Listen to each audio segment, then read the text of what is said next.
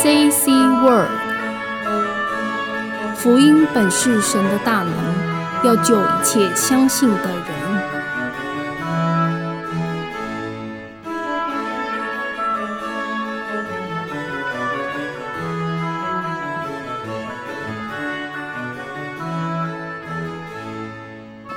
亲爱的朋友们，大家好。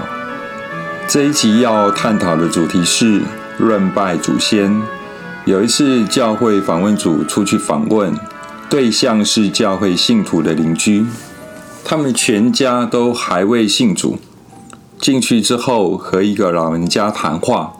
过一阵子，女主人出现在客厅，看起来很忙碌。我们和她打招呼，问说：“您看起来很忙碌。”她回说：“是啊，是啊，因为今天是重阳节，因为基督徒没有拜拜，也不知道重阳节要做什么，我们就向他请教。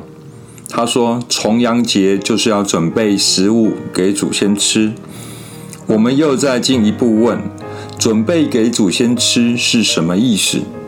他说，不是真的给他们吃了，他们要是真的回来吃。”我们就要吓死了。有时候，我们真的要进入基督教，我们必须对传统信仰做一个改变。有时候，拜祖先的问题常是很难突破的关卡，因为信耶稣以后就不能再拜祖先，也不能再祭拜祖先的牌位。一般认为，没有祭拜祖先的牌位就是不孝。其实这真的是对基督教一个天大的误会。待会儿我们会从圣经里就能看到，圣经说到人与人之间的关系，最重要的第一点就是要孝敬父母，这是在十条诫命里面的。圣经十分注重孝敬父母，但是因为不祭拜祖先的牌位，就被误会基督徒都是不孝的。一般人为何要拜祖先？大概有两个目的：一是感念祖先将生命传承给我们，感谢生命的源头。人说饮水思源，对祖先应当有感念的行动出来。第二种拜祖先的目的，就是为了宗教的意义。一般人寻找宗教。是为了要得到帮助，所以有的人拜祖先，就是盼望从祖先那里得到保佑，生活能够顺利。但是人在拜祖先的过程中，有时候我们不会去探讨为何要这么做，我们只听长辈说要怎么做，但是我们并没有去思考为何要这么做。这么做真的能和祖先互动吗？第一。我们在祭拜这个牌位的时候，究竟我们祭拜的对象是谁？不知我们是否有想过，在一般传统信仰观念里，这不是圣经的观念。传统信仰说，人有三魂七魄，当人的生命走到终点的时候，七魄就会不见。三魂中的第一魂会留在坟墓，第二魂会去投胎，第三魂会留在祖先的牌位里。而传统信仰祭拜的，即是留在祖先牌位的魂；而留在坟墓的魂，一般是说要埋葬时，或是将骨灰要入塔的时候，去跟回要走不一样的路，如此祖先的魂才不会跟着回来。这是传统的一种禁忌，但是由此也让我们看出一个矛盾的地方：我们到底是不是希望祖先回来？若是希望他回来，为何去跟回走不同的路，让他找不到路呢？若是不希望他回来，为何又再放一个牌位说要来拜祖先呢？此外，若我们的祖先已经投去投胎了，已经投胎转世成另外一个人，而祭拜牌位的这个魂究竟是在拜谁？万一祖先在世不是做得非常好，下辈子变成了牲畜，我们又将牲畜宰了来拜祭拜祖先，不就变成拿祖先来拜祖先？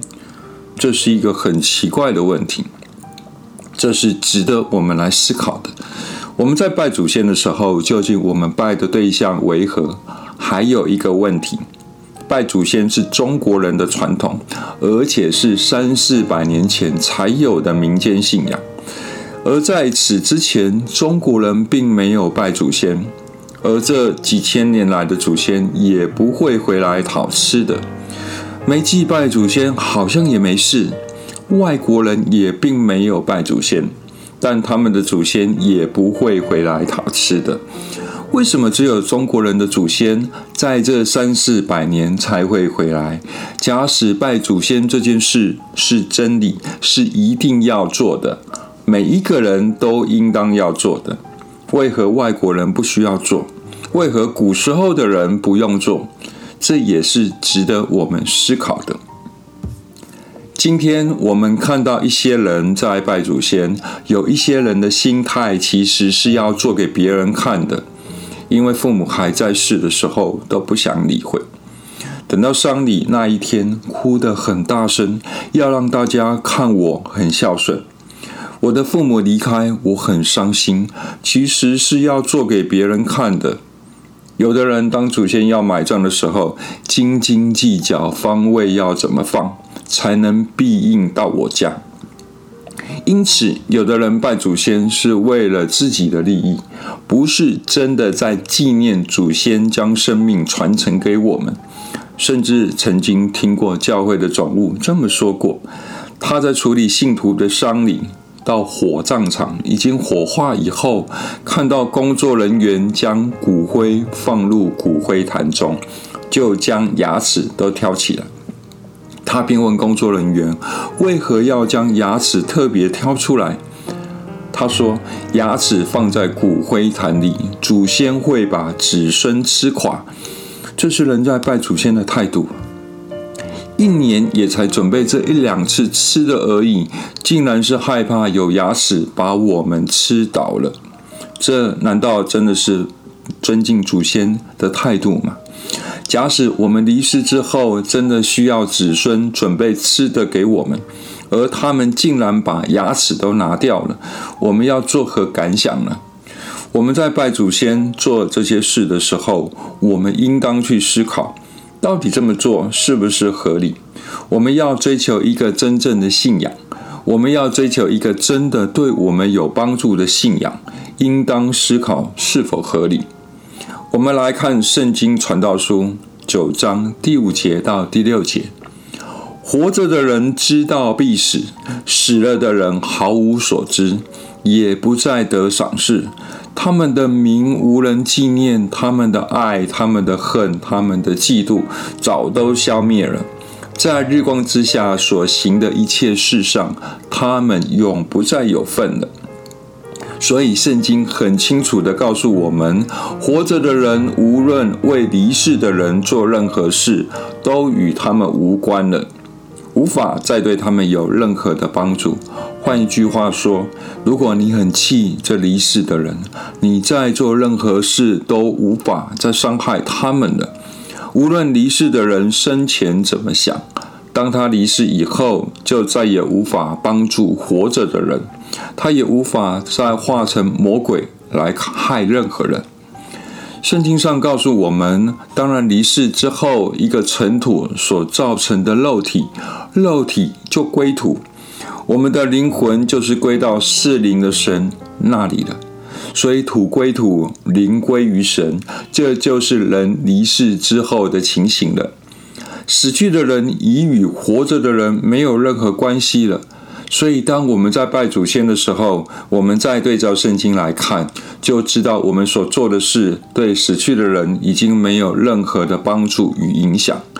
有时候我们在参加告别式，会误用这个词句：“我去送他最后一程。”其实离世的人已经被主耶稣带走了。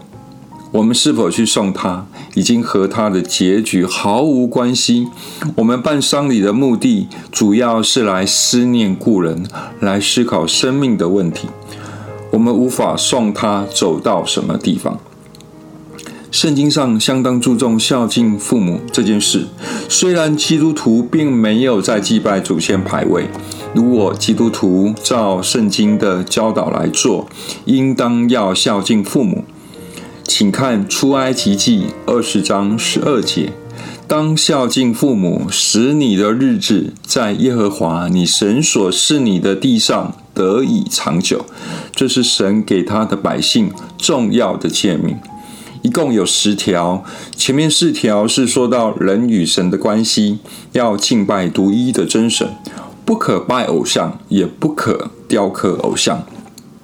从第五条开始提到人际关系，人与人的第一条关系就是要孝敬父母。再来看箴言二十三章二十二节，你要听从生你的父亲，你母亲老了也不可藐视他。再看二十五节，你要使父母欢喜，使生你的快乐。圣经不断的向我们强调，要孝敬父母，要使生你的快乐。人说，人老了有三点不好的地方。有时候我们看到人年纪大了，体力不好，记忆不好，有的脾气不好。所以有人到了父母年纪大的时候，就会藐视父母，这是不对的。我们要想想，当我们是孩子的时候，孩子也有三个不好：体力不好、记忆不好、脾气不好。妈妈去菜市场买菜，已经背着弟弟在背上，你走路走到脚酸了，哭着说不想走，妈妈一样把你抱起来，其他等等也一样。孝顺的真谛是什么呢？并非在父母死后才准备丰盛的东西来拜他。因为父母都吃不到了，其实没有意义。当他活着的时候，听他的话，让他高兴，这才是真正坐在父母身上。请看以佛所书六章第一节：你们做儿女的，要在主里听从父母，这是理所当然的。要孝敬父母，使你得福，在世长寿，这是第一条带应许的诫命。这里再一次强调要孝敬父母，孝敬父母这件事，在一般伦理道德里就告诉我们必须要这么做。圣经里面说，我们也必须这么做，并且真神这么说：你若是孝敬父母，神还要给你祝福。这本来就是我们当做的事。如果我们这么做，天上的神还要给我们祝福，所以基督徒怎么可能不去孝敬父母？圣经一再强调我们要孝敬父母，所以提到拜祖先，我们要厘清一个问题，就是要怎么拜，要怎么样才能真正拜到祖先？祖先在哪里？圣经里面告诉我们，其实我们每一个人虽然都有我们肉身的父母。但是我们的灵魂并不是父母给我们的，我们的灵魂是从天父那里来的。我们每个人不只有肉身的父母，我们还有一个共同的天赋，就是灵魂的父亲。这位灵魂的父亲创造所有的人类，请看路加福音三章三十八节。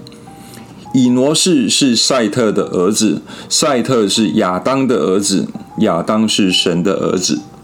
最后一句说亚当是神的儿子，这是一份耶稣的家谱。亚当就是人类第一代的祖先。圣经很清楚的告诉我们，人第一代的祖先就是神的儿子，所以生命一直延续下来，我们都是神的儿女。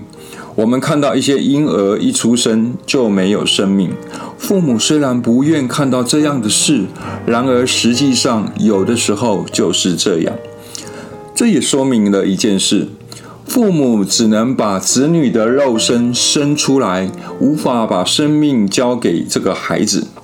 若不是神，我们是无法顺利被生出来的，并且平安的活下来。生命是从天父那里来的。每个人都一样，我们如何来向生命表示感恩之情？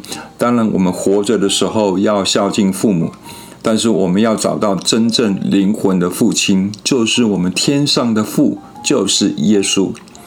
他是创造宇宙万物的神，他也是创造所有人类的神。所以信耶稣的人，并非被主忘宗，反而是认主归宗。因为我们每一个人不仅有肉身的祖先，还有灵魂的祖先。请看罗马书一章二十一节，因为他们虽然知道神，却不当作神荣耀他，也不感谢他，他们的思念变为虚妄，无知的心就昏暗了。这里说，他们虽然知道神，却不当作神荣耀他。我们知道，全世界的人都在拜神，都在找生命的源头，但是都没有找到真正的神。就好像一个人如果没有找到亲生的父亲一样，他认了别人做父亲、做父母的，将儿女养育长大，结果孩子却认别人为父母，我们将作何感想呢？我们的天赋也是一样，他将生命赏赐给每一个人，还剩下空气。雨水和阳光养活我们所有的人，但是有很多人不敬拜他，却把偶像当作神在敬拜。天上的天父是很难过的，所以我们要拜祖先，敬拜生命的源头，必须认清对象，找到生命的主宰，我们的灵魂的父亲，进而认主归宗。以上就是这一集所要探讨的主题：论拜祖先。愿主耶稣带领我们，也愿主赐福给凡爱慕真理的人。阿门。